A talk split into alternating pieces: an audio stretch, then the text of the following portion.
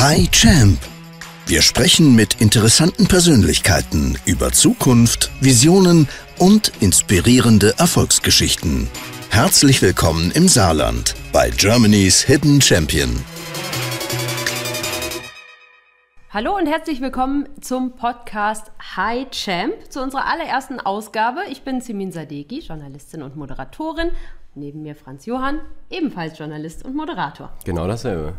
Wir quatschen hier über Zukunftsmacherinnen, über Zukunftsmacher, Visionärinnen, Visionäre, alle, die die Zukunft irgendwie gestalten, dadurch auch voll durchgestartet sind und haben gleich in der ersten Folge einen der größten Champs quasi, auch einen der heißten Champs, was die Höhe angeht. 408 Kilometer, ne? Matthias Maurer, herzlich willkommen.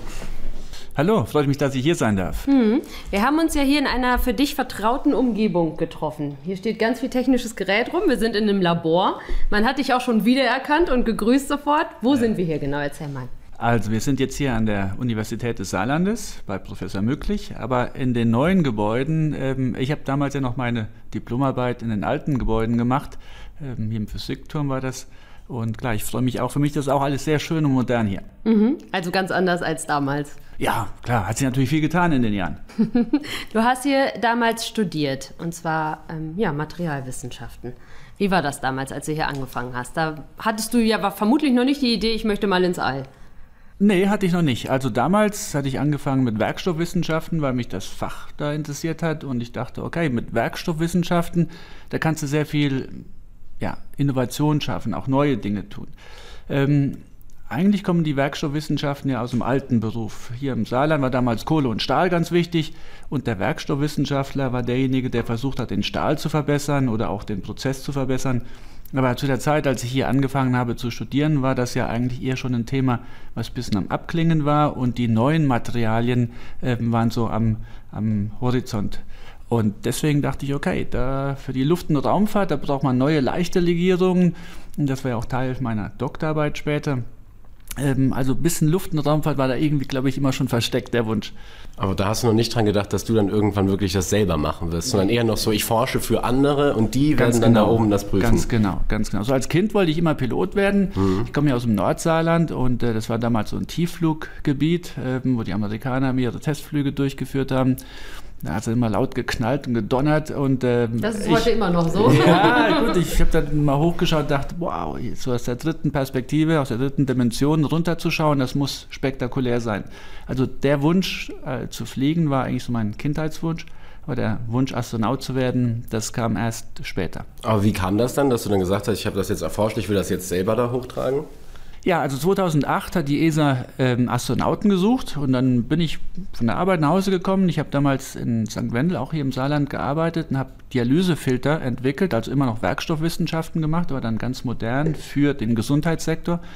Also alle Leute, die ähm, jetzt Nierenprobleme haben, die müssen ja eine Dialysemaschine, müssen dann dreimal die Woche ihr Blut ähm, waschen lassen und dafür braucht man ganz spezielle Filter und die habe ich damals als Teil eines Teams mitentwickelt und kam abends nach Hause, habe die Nachrichten angemacht und dann hieß es, ah, die ESA sucht neue Astronauten. Und die Astronauten müssen dies und jenes können. Da habe ich überlegt, Mensch. Kann ich ja. Das passt ja irgendwo. kann ich, kann ich, kann ich. Weil im Weltraum machen wir sehr viel mit neuen Werkstoffen. Wir entwickeln neue Werkstoffe, weil wir dort in der Schwerelosigkeit ganz besondere Bedingungen haben, die wir hier auf der Erde nicht haben. Und wir forschen sehr viel an Menschen, in Schwerelosigkeitsbedingungen. Das heißt, wir gucken so ein bisschen in die Medizin. Wie ist die Weltraummedizin da anders? Und diese zwei Themengebiete, Medizin und auch Werkstoffwissenschaften, war ja das, was ich zu der Zeit gerade so ein bisschen mitgemacht habe. Das heißt, die Ausschreibung war quasi für dich. Nee, die Könnte schon, man so sagen. die Ausschreibung war schon so, dass es für neue Astronautenkandidaten war. Man musste nicht unbedingt jetzt Ingenieur oder Wissenschaftler sein, man konnte auch Testpilot sein. Und wenn man mal schaut, wer dann ausgewählt wurde, die Hälfte der Kandidaten waren Piloten und die andere Hälfte waren dann eher Wissenschaftler. Hm. Wurdest du denn aber dann hier auch vorbereitet, also dass du diese Experimente oben auch durchführen konntest? Also das Experiment, was wir jetzt vor uns hier liegen haben, ähm, Touching Surfaces heißt das ja, das ist von der Universität des Saarlandes mitentwickelt worden, in Kooperation mit der DLR in, in Köln-Bonn. Und ja, ja. Genau. Und dieses Experiment ist natürlich ein sehr, sehr spannendes Experiment, aber ich wurde hier nicht extra ausgebildet. Man muss sich das so vorstellen, Ich bin an circa 150 verschiedenen Experimenten beteiligt. Mhm. Ähm, einige davon sind hochkompliziert. Da haben wir bis zu 50 Seiten Prozeduren und da darf wirklich nichts schiefgehen. Dann gibt es äh, Experimente, die sind richtig gut, weil sie für mich schön einfach durchzuführen sind. Und das Experiment hier ist so ein Experiment. Mhm. Da hieß die Aufgabe einfach, okay, anfassen, dreimal rumrühren, das war's. Also kannst du das kurz erklären? Wir haben dann verschiedene Oberflächen. Genau, für alle, die es vielleicht den Videopodcast nicht sehen, sondern nur hören. Wir haben genau. da verschiedene Oberflächen. Einmal Kupfer, einmal, was ist das, Messing? Ja, wir haben Messing und dann haben wir Edelstahl. Mhm. So, das sind drei, sag ich mal, ja, Schwermetalle, die üblicherweise eingesetzt werden. Also in unserem Alltag haben wir die überall. Ähm, und wir wissen, dass diese Oberflächen eigentlich sehr gut sind in ihrer antimikrobiellen Wirkung. Also mhm. zum Beispiel beim OP-Besteck, im Krankenhaus ist oft aus Edelstahl. Dann ähm, wissen wir auch, ähm, ja, Kupfer und Messing, ähm, das wird oft verwendet in Indien zum Beispiel für Trinkgefäße, mhm. ähm, sind die in Kupfer drin, ganz einfach, weil das, das Wasser sich dort länger hält. Also es sind drei bekannte Materialien, die schon lange, lange von Menschen eingesetzt werden, wo äh, man halt eine saubere Oberfläche haben möchte. Mhm. Ja? Ähm, jetzt war hier aber die Idee, okay, was, wie können wir diese Materialien noch verbessern, mhm. um vielleicht noch richtig mehr rauszuholen? Und deswegen ist Professor Mücklich dann hingegangen mit seinen Mitarbeitern hier im Institut und hat mit Lasern auf diese Oberflächen draufgeschossen. Und zwar mit einem ganz speziellen Laser, ein Femtolaser, und der macht eine ganz, ganz, ganz, ganz feine Oberflächenstrukturierung. Und diese Struktur sorgt nun dafür, dass Mikroben, die sich dort ablegen, abgetötet werden. Mhm. Und zwar viel, viel stärker als ohne diese Strukturierung. Und da kam man auf die Idee, meinte, das wäre was Tolles, was man direkt einsetzen kann. Ich meine, jetzt in Corona-Zeiten, Pandemie-Zeiten wissen wir, ich kann dich infizieren, du kannst mich infizieren. Aber es gibt auch Sachen, da fasse ich irgendeinen Gegenstand an und bin da schon eine halbe Stunde weg und dann kommst du dorthin und weißt gar nicht, dass ich vorher dort war und du fasst auch diesen Gegenstand an und dann wirst du von mir infiziert, aber über diesen Umweg Oberfläche. Das heißt, wir müssen nicht immer unseren Pulli so blöd über die Hand machen, wenn ja, es überall um diese, genau, um den Türknauf anzufassen, wenn genau. es überall diese Materialien gibt. Ja, so ein Türknauf oder auch ein Knopf im Fahrstuhl mhm. wäre möglich, aber auch ein Handlauf, also ein Geländer am Treppengang. Ja. Ähm, das sind alles so mögliche Anwendungen. Aber gut, das sind natürlich schon sehr viel, sehr große ähm, Mengen, über die wir jetzt da reden würden. Wir wollten erst einmal gucken, okay, funktioniert dieser Effekt auch längere Zeit und funktioniert er auch in einer Umgebung, wo die Keime noch viel, viel aggressiver sind als hier unten. Im All sind sie, also das ist genau, im All wirken dann Keime anders, genau. halten genau. auch dann wahrscheinlich irgendwie länger oder ja, wie verhält All, sich das? Im All ist es so, dass Keime schneller mutieren, das ist aufgrund der Weltraumstrahlung. Äh, andererseits in der Schwerelosigkeit sind sie auch nochmal ein bisschen gestresster, diese Keime. Und so richtig verstanden hat man das noch gar nicht, warum die schneller mutieren. Aber man weiß, die sind dort oben zum Teil aggressiver. Andererseits haben wir die Astronauten dort oben im All. Ähm, unser Immunsystem fährt runter. Oha. Und äh, wir sind also Super nicht mehr so anfälliger. anfälliger. Genau, das hat man auch gemerkt. Wie oft warst du krank? Oben war ich gar nicht krank, zum Glück. Aber dann zurück war es wahrscheinlich. Als ich zurück war, ja, hat mich nach acht Wochen direkt Corona hingerafft. Oh. Und äh, ja, also ich meine, das ist halt, mein, ich denke, mittlerweile hat es jeden schon ein oder zweimal erwischt. Ähm, aber gut, wichtig ist natürlich, wenn wir langfristig oben im All unterwegs sind, dann möchten wir natürlich keine Keime züchten. Die ISS, die fliegt schon seit 22 Jahren und da kommt niemand hoch und macht eine richtige Desinfektion. Also das ist einfach, wir können die halt ein bisschen waschen ein bisschen säubern, aber wir können zum Beispiel nicht mit Alkohol an die Oberflächen gehen, weil Alkohol, wenn er verdampft, geht dann unser Lebenserhaltungssystem und dann geht das Lebenserhaltungssystem kaputt. Mhm. Ja, das ist der, also wir nutzen ja oben alles immer wieder. Mhm. Ja, das haben wir schon gelesen, da wollen wir später auch mal drüber sprechen. Ein Kreislauf. Das ist ein alles ein Kreislauf. Kreislauf. Aber dieser Kreislauf ist, sage ich mal, nicht so robust. Ja? Mhm. Wenn man da jetzt hingeht und macht äh, aggressive Reinigungsmittel, dann ähm, geht der Kreislauf dann ein bisschen in die Knie. Ja, und was, weißt du denn schon, was äh, da rauskam? Diese Experimente, die du zum Beispiel damit gemacht hast? Also du hast sie ja wieder mit runtergebracht und dann. Genau, also ich habe sie, ich hab sie mit runtergebracht, beziehungsweise. Entschuldigung. Ähm, ich habe die, die sind runtergebracht worden in einer Frachtkapsel. Die sind nicht mit, mit mir in meiner Kapsel mit runter. Ähm, sind dann von NASA aus hier nach Europa wieder geschickt worden wurden dann an den Professor Möller und an den Professor Möglich dann geschickt zur Auswertung und diese Auswertung läuft momentan mhm. noch. Okay, das heißt, das kann man aber nicht später auch nur für Handläufe, für OP-Besteck, sondern vielleicht auch für künstliche Gelenke und so weiter benutzen? Ja, also künstliche Gelenke habe ich jetzt noch nicht gehört, dass man darüber nachdenkt, aber definitiv ist es schon ähm, Forschungsgegenstand für Implantate, für, nämlich für Kinderherzen. Also es gibt kleine Kinder, die haben einen Fehler am Herzen und dann werden die, wenn der nicht behoben wird, nur so um die 20 Jahre alt und äh, haben auch bis dorthin natürlich nicht die volle Leistung, weil natürlich die Hälfte der Herzkraft fehlt. Da möchte man hin, möchte das operieren und denen halt eine Lebensmöglichkeit geben, wie wir sie haben.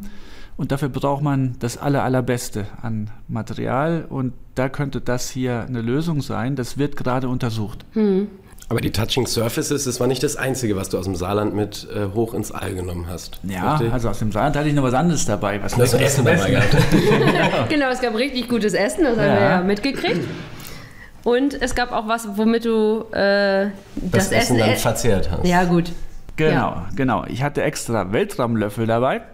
Und zwar ähm, aus zwei dieser drei Materialien, die wir jetzt hier mit Touching Surfaces. Äh, aus was waren die? Das einmal Siemens packt wieder die Geschenke aus. Ich packe wieder aus, genau. Ja. Äh, das Echtheitszertifikat Nummer 4 von 100. Es gibt also 100 von diesen wunderschönen Löffeln. Da steht drauf Space, Space Spoon. Spoon. Ja. Gut, dieser Space Spoon, ich zeige den mal gerade so ein bisschen in die Kamera vielleicht auch rein oder euch. Der hat hier so eine Gravur und diese Gravur ist auch mit äh, diesem gleichen Laserverfahren gemacht worden. Mit dem auch die Oberflächen hier Ganz behandelt genau, wurden. Also genau. es ist so leicht angeraut. Genau. Und ich hatte zwei Arten Löffel mit oben einem All dabei, insgesamt acht Stück. Und zwar waren das vier Edelstahllöffel und vier Kupferlöffel. Mhm. So, und diese Kupferlöffel, die waren ähm, anders als der Löffel jetzt hier, das ist ein Demonstrator, waren auf der Unterseite des Löffels dann Oberflächen behandelt. Mhm. Ganz einfach, weil man normalerweise dieses Ende in den Mund schiebt und nicht äh, den Stiel in den Mund schiebt. So, und äh, meine Kollegen und ich haben dann die ganze Mission über mit diesen Löffeln oder von diesen Löffeln gegessen ist eigentlich das Einzige, was man zum Essen braucht. Also wir haben zwar auch Gabel und Messer oben, aber ich habe noch nie gesehen, dass jemand eine Gabel oder eine, ein Messer ausgepackt hat. Fliegt dir nicht alles vom Löffel runter dann da oben? Nee, das, ähm, also prinzipiell ist das Essen so gemacht, dass es immer ein bisschen klebrig ist. Ah. Mhm. Ja, weil, ähm, schlotzig.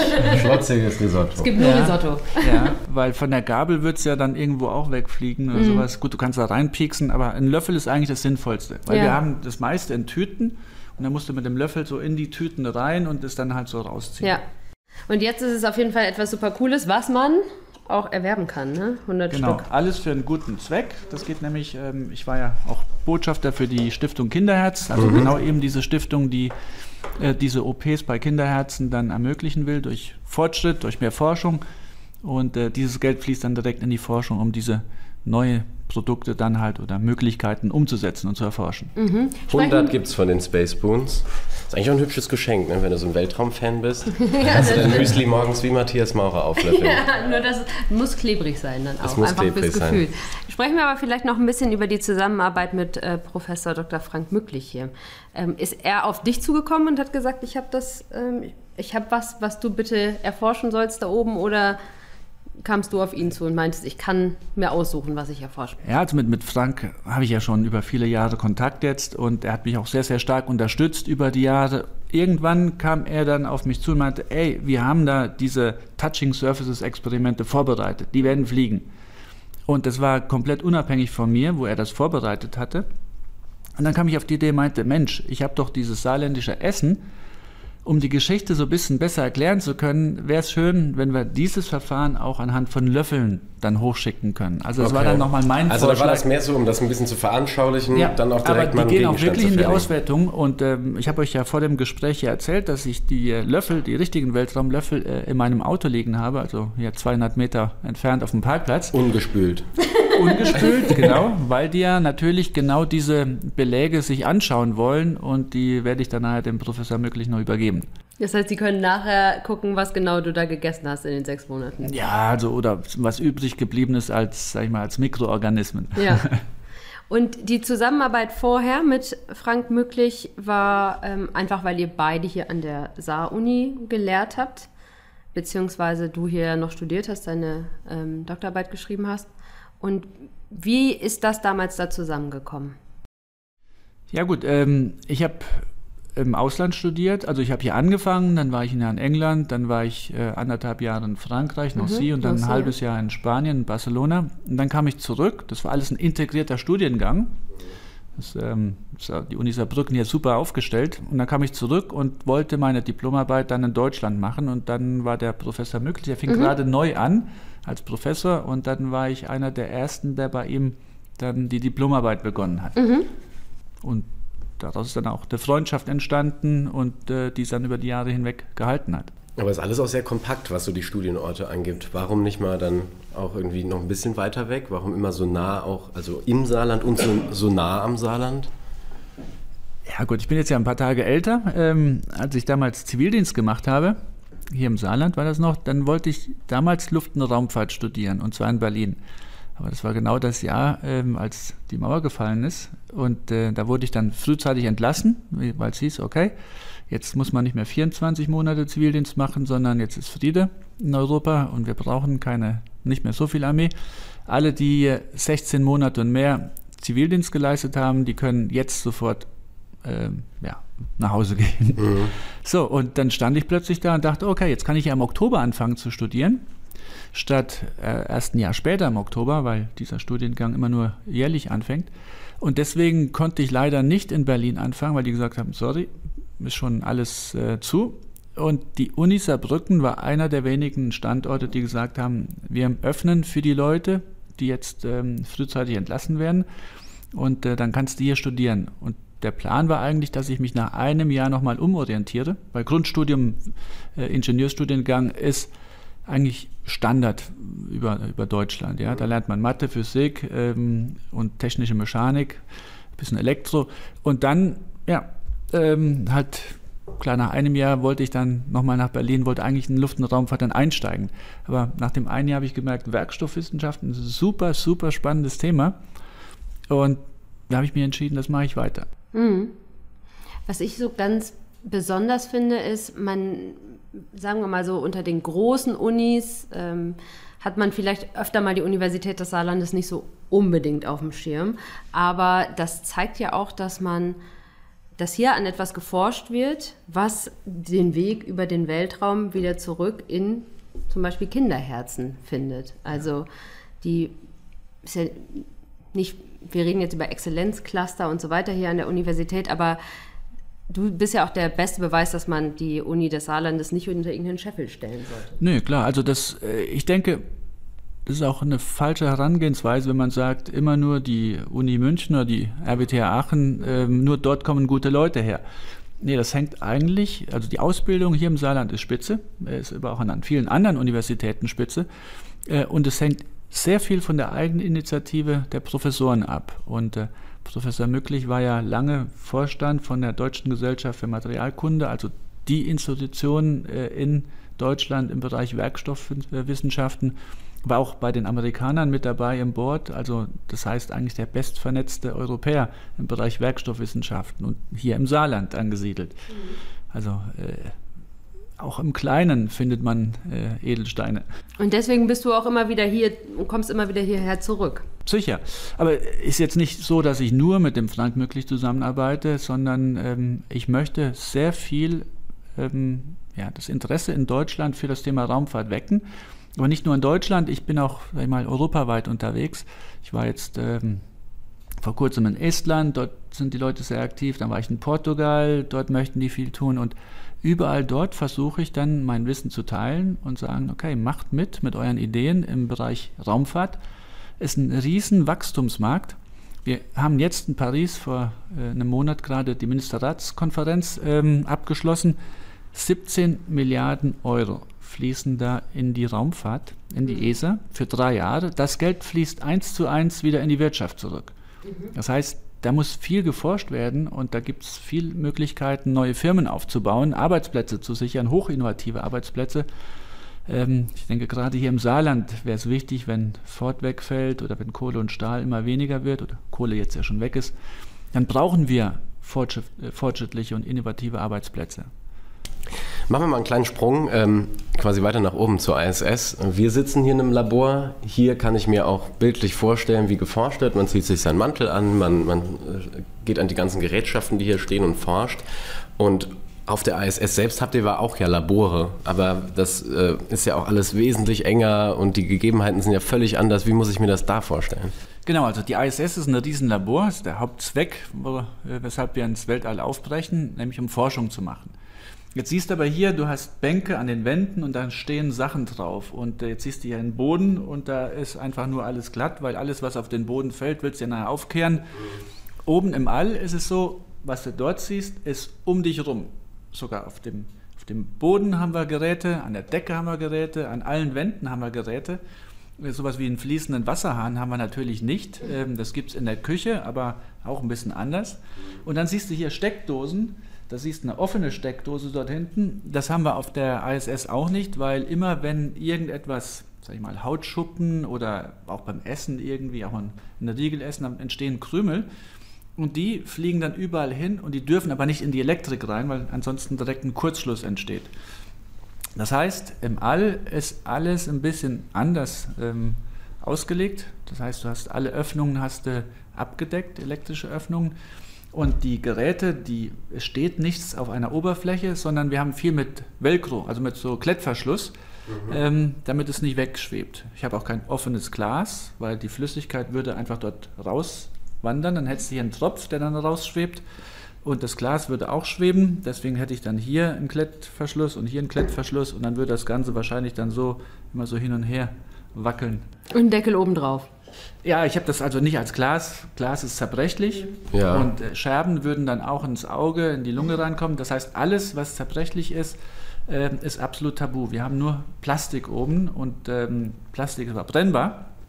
Deswegen ist das meiste dann aus Stahl gebaut, ja, also aus Metallen und Aluminium auch. Und da muss man wahrscheinlich auch viel vorsichtiger sein, wenn man forscht, weil also dann darf ja wirklich nichts schief gehen, dass mir mal irgendwie was runterfällt oder also gut, es kann ja gar nicht runterfallen, es bleibt ja da. ja, Schieße ja. es quasi nach unten dann. Ja, du hast schon recht, also man muss vorsichtiger sein, aber das ist auch schon wie, wie die Experimente aufgebaut sind. Hier seht ihr Flüssigkeiten, Chemikalien in einer Flasche, ähm, das werden wir so oben nicht haben, weil wenn du die Flasche öffnest, kann die äh, Chemikalie raus, kann dir ins Auge fliegen und dann hast du einen verätzten äh, Astronautenauge und dann ist End of Mission. Also das geht nicht. Deswegen sind alle Dinge, die ähm, aggressiver sind als Wasser, die wehtun können, die müssen mehrfach verpackt sein. Mhm. Ja, wir, wir reden da von Level of Containment, also wie viele Barrieren zwischen dem Ding und dem Auge zum Beispiel liegen.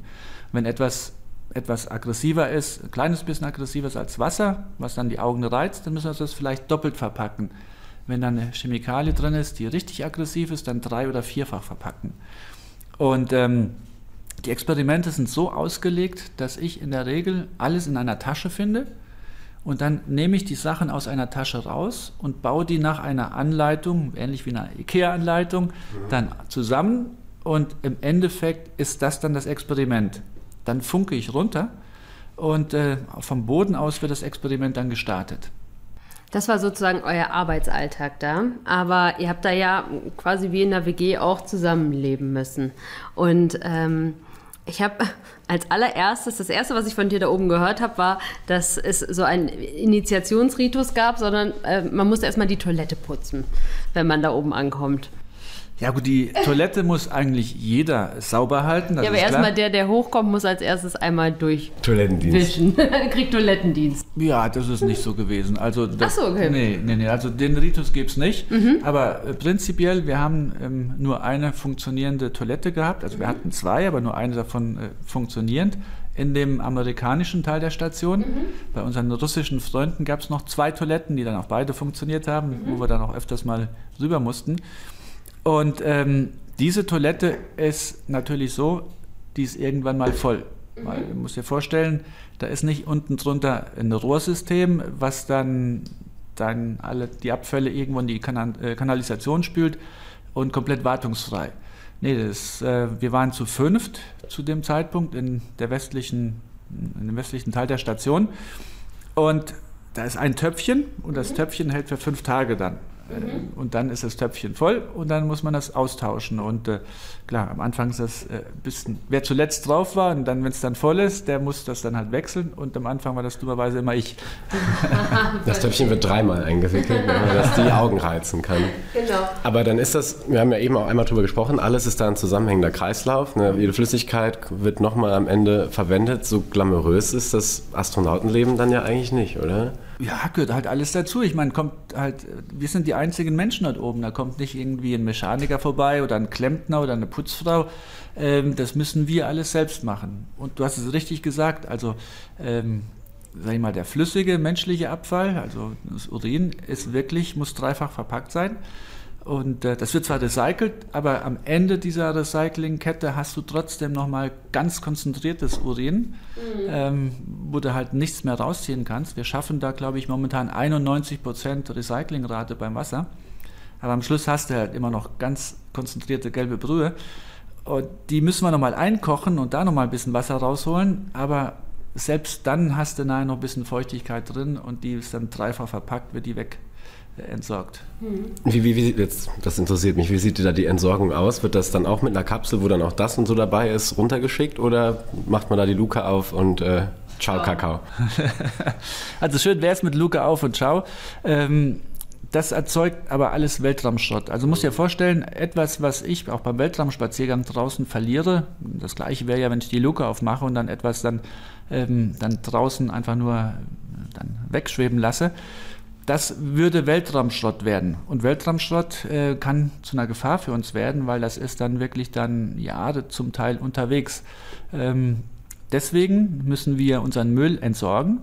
Und zwar ist, haben wir zwei Arten von Kapseln, nämlich eine Kapsel mit Hitzeschutzschild. Das heißt, die, wenn die runterfliegt zur Erde, dann kann die der Hitze ähm, Widerstand leisten und Sachen zurückbringen. Da ist dann sowas. Mit so einer Kapsel mhm. ist dann das ganze Material zurückgebracht worden, die Experimente.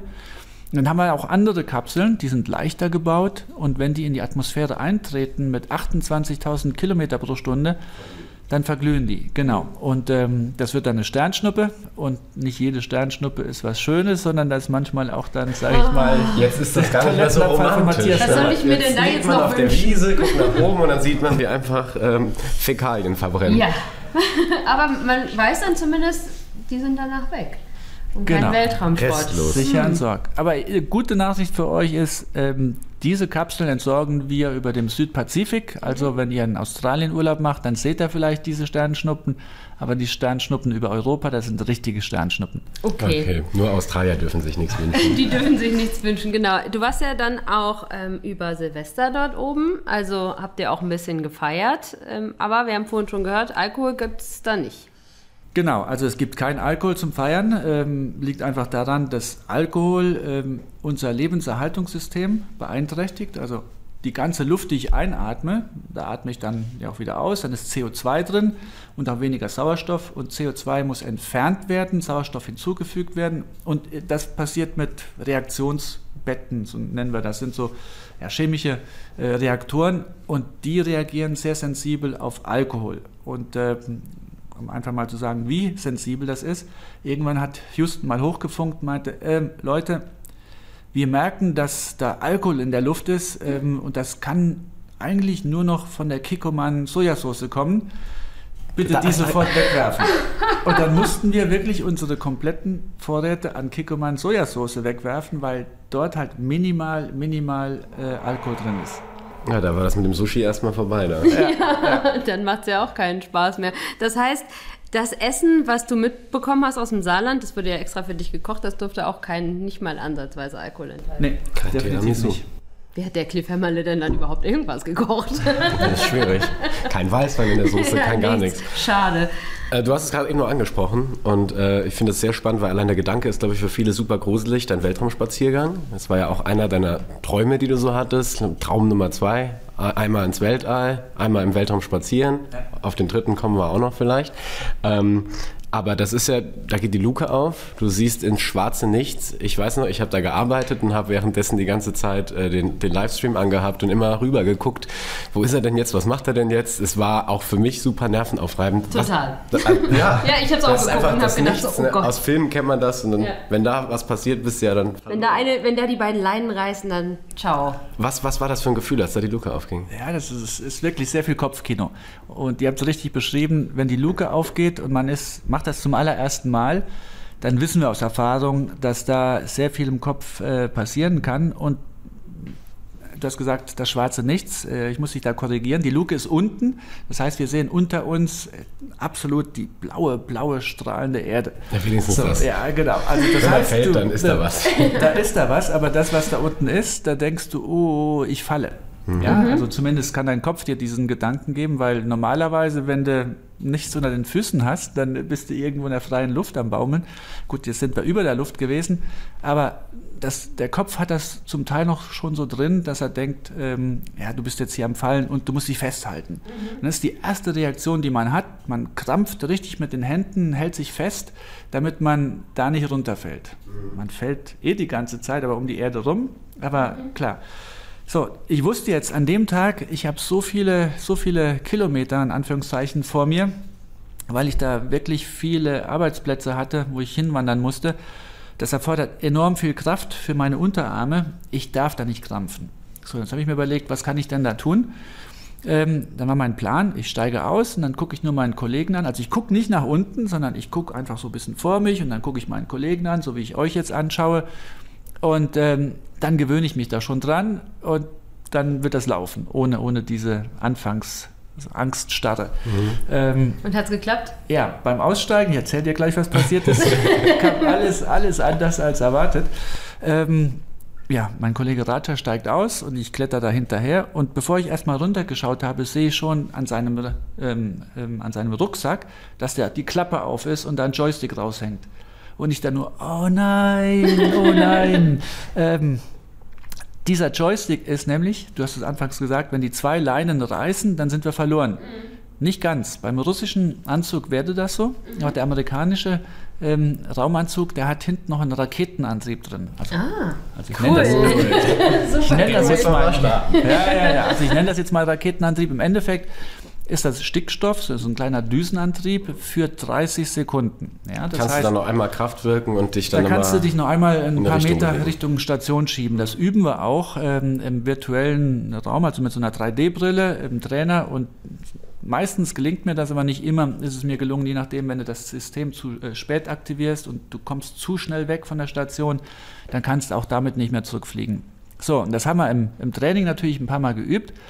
Aber diesen äh, Joystick auszulösen, ähm, das ist natürlich, das darf nicht passieren. So, und deswegen müssen wir den wieder zurückfalten und das ist schon ohne Handschuhe schwer. Ach, das war der Joystick, um hinten diese Genau. Stickstoff... Also wenn ich, wenn ich meinen Raketenrucksack aktivieren will, dann muss ich hier einmal in, in, äh, einen Hebel ziehen. Ja. Dann springt eine Klappe auf, ein Joystick kommt raus, den entwickle ich dann mit dem Kabel und dann kann ich den aktivieren und Okay. dann startet mein Raketenrucksack. Und dann kann ich sagen, okay, links rum, rechts rum, okay, da ist die Station und dann fliege ich zurück. Okay. So, und der war jetzt ausgeklappt bei ihm und der Joystick flog da rum und ich dachte nur, oh nein. Weil wir hatten das vorher ein, zwei Mal geübt, aber dann halt ohne Handschuh und das war schon sehr kompliziert, weil das so eng ist und filigran. Gut, dann habe ich den halt zusammengewickelt und es ging super, super schnell und ich war da so euphorisch, dass das halt so perfekt geklappt hat, dass ich dann, das hat er ausgelöst, weil ähm, er an einer Tasche hängen geblieben war, die ist ja alles gesichert mit kleinen Schnüren. Und dann habe ich dann diese Tasche genommen und habe sie zurück reingeschoben in die Raumstation, weil er eine andere Tasche gebraucht hat am Anfang. Habe ich ihm die richtige rausgegeben und da war ich zu euphorisch und habe nicht 100% aufgepasst. Und dann hat so eine andere, die, die Luke innen drin, die Schleuse war voll mit Taschen, weil wir so viel Material hatten, hat sich eine andere Tasche mit einer Schnur um meinen Helm verwickelt und hat mir dann hat mir die Lampe und die Kamera runtergezogen. Auch das kommt oft vor. Ist auch dann bei meinem Kollegen Thomas Pesquet vorher passiert. Und auch schon bei vielen anderen. Ähm, eine amerikanische Astronautin, die musste eine ganze EVA lang mit, ja, ohne Lampen da rum. Das hing einfach neben ihr und sie hatte keine Lampen mehr. geht alles. Aber die NASA hat natürlich gesagt, oh nee, das, das flicken wir jetzt auch nochmal. Und die saßen da unten, haben zugeguckt und haben die ganze Zeit gedacht, oh nein, oh Gott sei Dank, oh nein, oh nein. Ja, ich habe das vor allen Dingen gedacht. Ich habe hab ja mit Raja viel trainiert und da waren wir immer im Pool drin, unter Wasser. Und dann haben wir alle, alle Szenarien mal durchgeübt, was alles schiefgehen kann. Und wir dachten immer, okay, das ist aber leicht übertrieben, was in diesen Trainingseinheiten immer alles schief geht. Und als, die zwei, als die zwei Dinger da passiert sind, da mussten wir so lachen, haben gesagt, echt, das ist wie im Training. und für einen Moment dachte ich echt, so Houston würde jetzt hochfunken und sagen, ey Jungs, ähm, ihr habt alles gezeigt, was wir von euch erwartet haben, aber ich glaube, ihr solltet nach Hause kommen, das seid ihr sicher aufkommen. Aber die waren ganz entspannt. Also klar, ich meine, das war jetzt nicht das erste Mal, dass sowas vorgekommen ist. Ähm, und die haben gesagt, nee, Raja, nimm einen Draht, wickel das Ding fest und dann fangen wir an zu arbeiten. Mhm. Und dann hat auch grundsätzlich erstmal alles da geklappt alles bei der geklappt. Arbeit. Da hat und alles geklappt. Ja, obwohl man sich ja vorstellt, in was für einer Geschwindigkeit sich alles dreht und man sich um die Erde dreht und ja. Genau. Also nach, diesem, nach diesen zwei Zwischenfällen, da war mein Kopfkino, die Angst, die ich vorher hatte, dazu verkrampfen, das war total gelöst weil ich hatte da gesehen, okay, ich kann dann auch mit Problemen klarkommen, wie im Training und von da an war das dann richtig, richtig toll. Aber da habt ihr dann auch als Team ja super funktioniert. Ja, naja. War das denn auch dein schönster Moment dort oben oder gab es noch einen, wo du sagst, vielleicht mit weniger Stress? Ja, also es gab eigentlich bei den 177 Tagen war jeder Tag ein super Tag. Aber dieser Tag draußen war natürlich ein unglaubliches Erlebnis. Da fiebert man hin, aber man ist bis zum letzten Moment natürlich auch äh, im Kopf da, dass man denkt, okay, bist du, hast du alles drauf? Hast du dich gut genug vorbereitet? Schaffst du das? Wie wird das? Weil die sechs Stunden Unterwassertraining, die sind knüppelhart. Danach bin ich wirklich reif fürs Wochenende immer. Hier waren wir jetzt knapp sieben Stunden draußen, vorher schon noch ein paar Stunden an dem Anzug. Also ich glaube, den Anzug hatte ich knapp zehn Stunden an. Mhm. Und da musst du dir vorstellen, dann klar, in den zehn Stunden äh, hast du ein bisschen Wasser innen drin, was du trinken kannst, aber nichts zu essen. Du hast Windeln an, wo du dann auf Toilette gehen kannst. Mhm. Aber äh, ansonsten bist du dort gefangen und eingeschränkt und es ist wirklich schwere körperliche Arbeit. Mhm. Ja, das war definitiv das Highlight meiner Mission. Aber es gab jeden Tag tolle Momente. Also der erste Tag oben ankommen, in die Cupola zu fliegen, die, ja, die Fensterläden, sage ich es einfach mal, aufzuklappen und runterzuschauen. Das, ist, das ist, wenn ich da zurückdenke, das ist jeder, jedes Mal Gänsehaut. Die Erde vor mir liegen zu sehen, total knacke blau und weiß, super schön und dahinter das schwärzeste Schwarz, mhm. was du dir vorstellen kannst. Und dann fliegst du um die Ecke, also was ist die Ecke, ist ja nicht, ist jetzt ja rund, und dann fliegst du halt um die Erde rum in den Sonnenuntergang und dann wird die Erde so von der Seite ähm, angestrahlt und dann erkennst du plötzlich da so eine ganz dünne Schicht. Das ist die Atmosphäre. Und die sieht aus wie eine Seifenblase. Und jeder, der als Kind mit Seifenblasen gespielt hat, der weiß, die Dinger sind nicht so stabil und nicht, halten nicht so lange. Und dann denkst du, wow, das sieht so wackelig aus. Mhm. Und alles, was es jemals in der Menschheitsgeschichte gab, alle Menschen, die mir wichtig sind und alle, die jemals gelebt haben, alle, die jemals leben werden, leben in dieser dünnen Schicht. Was tun wir mit diesem Planeten? Also das ist, das ist so, so ein Moment, der dir durch den Kopf schießt und das ist mit Sicherheit auch ein ganz, ganz prägender Moment gewesen. Wie ändert das dann auch deine Sichtweise auf die Welt? Ja, ich denke einfach, dass vorher war mir das alles klar im Kopf. Ich bin ja, Ingenieur, Wissenschaftler, du lernst die Fakten, du siehst immer wieder im Fernsehen, aber ähm, als Astronaut ist man vielleicht jetzt nicht unbedingt auch so der feinfühligste. Man, man muss ja auch dann in Stresssituationen irgendwo ein bisschen ruhiger bleiben. Also wir sind jetzt nicht die Poeten, die ganz feinfühligen, sensiblen Menschen, aber wenn du dort oben bist und siehst das und plötzlich merkst du auch im Herz, was das bedeutet. Hm. Ich glaube, darum grundsätzlich um diesen Ausblick beneidet dich vermutlich jeder. Und du hast auch mal in einem Interview gesagt, dass man von dort oben auch sieht, was die Menschheit der Erde antut. Was hast du da gesehen? Ja, äh, in 90 Minuten fliegen wir einmal um den Planeten rum. Das heißt, 16 Mal pro Tag habe ich Sonnenaufgang, Sonnenuntergang und sehe dann auch unsere Erde in ja, 90 Minuten einmal komplett. In diesen 90 Minuten fliegst du über Gegenden, die sind total blau, also heißt die Weltmeere. Und das ist ja drei Viertel der Erdoberfläche. Und auch über Saarland. Ja, dann kommst du auch über Gegenden, die sind total grün. Das ist dann der Urwald. Und neben diesem ganz dunklen Grün siehst du dann auch hellgrüne Bereiche. Das ist dort, wo Ackerbau betrieben wird. Und dann erkennst du an dieser Linie hellgrün zu dunkelgrün, dort gibt es immer Rauchsäulen, dort, dort brennt die Erde. Und dann weißt du, also du siehst es ja nicht, aber du weißt, dass da unten Feuer gemacht werden, um den Urwald niederzubrennen, um mehr Ackerfläche zu schaffen. Und äh, du mit dem Wissen, was ich vorher hier auf der Erde gesammelt habe, ähm, der Urwald wird abgebrannt, ähm, einfach damit wir Menschen äh, mehr Ackerbau betreiben können. Aber das ist kurzfristiges Denken, weil die Lunge unseres Planeten äh, schwindet dadurch. Mhm.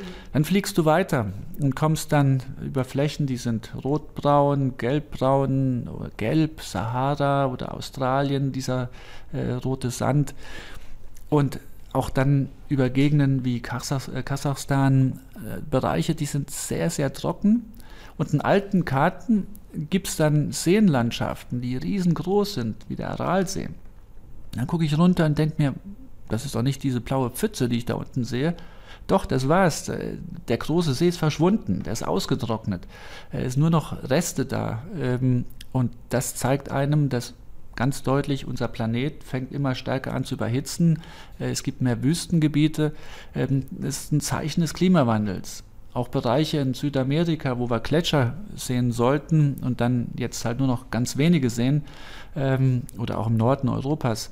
Klar, diese, diese Gletscherlandschaften, die werden immer weniger und sind deutlich kleiner als auf alten Karten eingezeichnet. Und das sind starke, starke Zeichen für den Klimawandel. Hm. Deswegen bist du ja auch vor allem seit deiner Rückkehr vor allem mit diesem Thema unterwegs, ähm, hältst dazu verschiedene Vorträge. Wie war das denn, als du das erste Mal wieder zurück ins Saarland gekommen bist? Also bist als Saarländer hochgeflogen und als, als Astronaut zurückgekehrt. Ist das dann so, dass die Leute wie, wie wir jetzt so an deinen Lippen hängen und denken, erzähl mehr von da oben? Oder haben dich alle begrüßt zu Hause in Gronich und gesagt, ja, moin? Ja, natürlich haben die begrüßt und gesagt, schön, dass du wieder da bist. Aber klar, die Fragen sind schon da. Also der Empfang da war super klasse. Gab es eine Welcome Back Party am Bostalsee. Das war richtig toll organisiert, mitten im Sommer. Ein Monat ähm, war ich da zurück oder ein bisschen mehr als einen Monat. Ähm, das war ähm, super schöner Empfang und die, die Unterstützung, die ich hier im Saarland erfahren habe, das ist einfach unglaublich. Also mein ganz großes Dank jetzt zurück ans Saarland für diese Unterstützung und ich würde mich freuen, wenn, das, wenn die Begeisterung noch anhalten würde. Ähm, das Thema Raumfahrt soll hier nicht äh, nur an meiner Person gekoppelt sein, sage ich mal, mit der einen Mission, sondern das soll ein Startschuss sein. Äh, wir brauchen gute Ingenieure, gute Wissenschaftlerinnen und ähm, ja, man kann auch viel Geld damit verdienen, Arbeitsplätze. Also ich möchte das Thema Raumfahrt ins Saarland bringen und ich hoffe, dass viele Saarländer diese Idee mit aufnehmen und was eigenes draus machen. Sei denn, dass sie Experimente entwickeln fürs All oder sei denn, dass sie sagen, ich mache eine Firma und meine Firma, die baut was für, fürs Weltall. Ich bin äh, gestern noch durch deine Heimat gefahren, durch Obertal, und da hängen noch überall Plakate von dir an den Bushäuschen, teilweise äh, an den Häusern und so weiter du bist ja jetzt nicht nur hochgeflogen, um wieder zurückzukommen und das war's, sondern es geht ja noch weiter. Franz hat vorhin gesagt, äh, drei große Träume hast du mal in einem Interview gesagt. Ähm, der dritte war, zum Mond zu fliegen. Und das sieht ja gar nicht so schlecht aus. Das stimmt. Also, ähm, wir hatten jetzt ja gerade vor kurzem die Landung der amerikanischen Kapsel, die äh, Artemis 1 Mission, die war noch unbemannt. Da waren aber schon äh, Testkandidaten drin, also jetzt unbemannte, nur Puppen, mit ähm, deutscher Technologie, nämlich so Strahlensensoren, die aus dem gleichen Institut stammen ähm, oder dem Nachbarinstitut, wo auch diese Touching Surfaces Experimente hergestellt wurden. Und ähm, das heißt, Europa ist auf dem Weg Richtung Mond schon mit dabei. Erst einmal unbemannt, aber sehr, sehr bald möchten wir da auch Astronauten mit hochschicken und ich hoffe natürlich, dass auch ich da mal mitfliegen darf. Das soll hoffentlich in den nächsten zehn Jahren so erfolgen, hoffentlich auch schon früher. Und damit wir auch fit sind, ähm, Europäer hochzuschicken, müssen wir die Europäer natürlich auch für den Mond vorbereiten. Und deswegen bauen wir in Köln, das ist der einzige Standort, den wir haben, um Europäer als Astronauten auszubilden, Dort bauen wir eine neue Trainingshalle hin für den Mond. Und für diese Halle, für dieses Projekt bin ich Projektleiter. Das heißt, indirekt bereite ich mich jetzt dann schon für so ein bisschen auch. Wenn du mit Wurf fliegen würdest, wärst du dann eher der, der Neil Armstrong oder Buzz Aldrin oder Michael Collins, der drin bleibt in der Kapsel? Ja, das ist, glaube ich, nicht meine ähm, Entscheidung, sondern das ist eine Entscheidung, die auch politisch gefällt wird. Also die allerersten Missionen werden so sein, dass nur Amerikaner ähm, okay. auf dem Mond aussteigen werden. Geplant ist momentan Artemis 3 Mission, die erste amerikanische Frau auf die Mondoberfläche zu bringen und den ersten farbigen Amerikaner. Äh, nur zwei können da bei dieser Mission landen. Spätere Missionen werden dann auch vier Astronauten runterbringen. Und äh, wir Europäer bauen ein Stück Hardware, also ähm, sag ich mal, Infrastruktur für den Mond. Diese Orion-Kapsel, die Richtung Mond geflogen ist, die hatte hinten dran einen Motor und eine, eine Antriebseinheit mit nicht nur Antrieb, sondern auch ja, die ganze Elektronik und Steuerung, Versorgung. Die wird in Bremen gebaut. Und das, damit bezahlen wir Europäer zum einen unsere Beteiligung an dem ISS-Programm, aber auch die zukünftige Beteiligung für Mondmissionen. Und ähm, ja, das heißt, bei den ersten Missionen werden jetzt erst einmal nur Amerikaner in diese Richtung fliegen. Ab Artemis 4 sollen dann auch Europäer mit Richtung Mond fliegen. Und ich sage erst einmal Richtung Mond, weil wir eine kleine Station im Mondorbit aufbauen. Mhm. Und die ersten Missionen gehen dann erstmal nur in Anführungszeichen zu dieser Station. Das ist dann wie eine ISS, aber ein viel kleiner und fliegt um den Mond. Und und ja, 400.000 Kilometer im Vergleich zu 400 Kilometer von der ISS. Und von dieser Station werden wir dann auf dem Mond landen gegen Ende des Jahrzehnts. Mhm. Wie sieht denn dieses Training aus im Vergleich zum ISS-Training? Ich meine, da warst du ja äh, überall unterwegs, äh, teilweise äh, in den Eismeeren Training gehabt, unter Wasser. Ist das ähnlich? Ja, das, das Training für diese Mondmission ist noch nicht ausdefiniert. Da arbeitet NASA gerade noch dran. Aber natürlich gibt es auch äh, ein Extremtraining, was du jetzt gerade genannt hast. Das Überleben in Wasser ist ganz wichtig, weil diese Kapsel auch im Wasser landen wird, planmäßig. Mhm. Aber wir lernen das eh auch schon, weil so eine Kapsel kann bei drei Viertel der Erdoberfläche auch unplanmäßig im Wasser landen.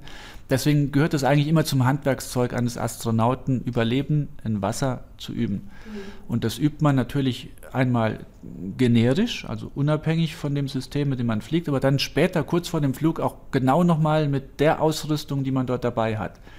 Und das heißt, wenn ich mit der Orion-Kapsel fliegen würde, dann muss ich auch definitiv dieses Training machen. Dann kommt ja. aber auch noch viel Geologietraining dazu, weil wenn du Richtung Mond fliegst, dann musst du andere Sachen machen als auf der ISS. Auf der ISS musst du jetzt noch nicht geologische Kenntnisse haben, weil dort die Steine, die dort oben vielleicht sind, das sind die, die wir mitgebracht haben. Aber auf dem Mond finden wir Steine, und zwar viel, viel mehr, als wir zurückbringen können. Und deswegen musst du natürlich wissen, okay, was sind die wissenschaftlich spannenden Steine, die ich zurückbringen soll zur Erde, damit sie dort ausgewertet werden, und welche sind die, sag ich mal, die Brocken, die man einfach dort liegen lassen soll.